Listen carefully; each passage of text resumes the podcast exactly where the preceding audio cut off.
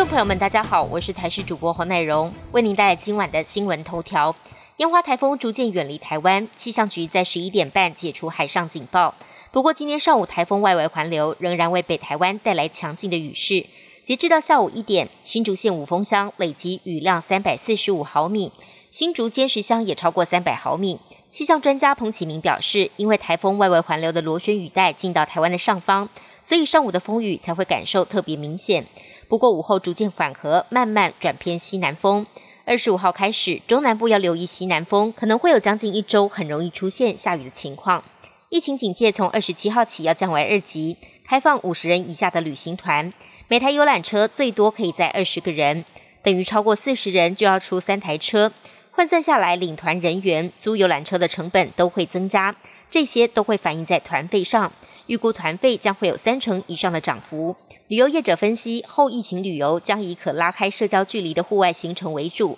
但因为防疫需求，团费恐怕也会跟着增加。有业者抱怨，部分地方政府不愿意开放餐厅内用，行程上很难安排。休闲农场业者则担心，如果出现报复性旅游，染疫风险其实仍然存在。我国羽球世界球后戴资颖今天迎接生涯第三度奥运行的第一场比赛，面对瑞士世界排名四十六的贾奎特，小戴面对首度碰头的对手，再度化身羽球魔术师，不到半个小时就轻松以二十一比十一、二十一比十三开出红盘，顺利晋级。另外，台湾桌球黄金混双林云如跟郑怡静首战也展现世界第一的实力，面对印度组合也连拿四局快速解决，挺进八强。不过，上届里约奥运闯进八强的台湾网球双打姐妹花詹永然、詹浩晴，今天在网球女双首轮以五比七、六比一、六比十不敌罗马尼亚组合，首轮爆冷出局。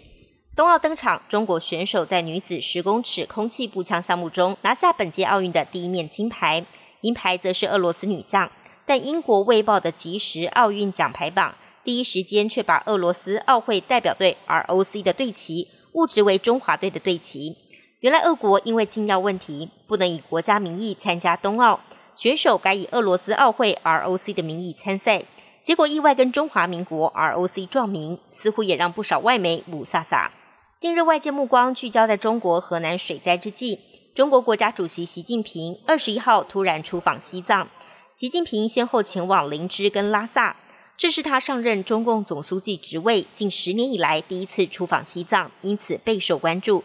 相关人士分析，习近平亲自到西藏，可能暗示西藏已经落入中共稳定控制，又或者中共迫切想解决西藏问题。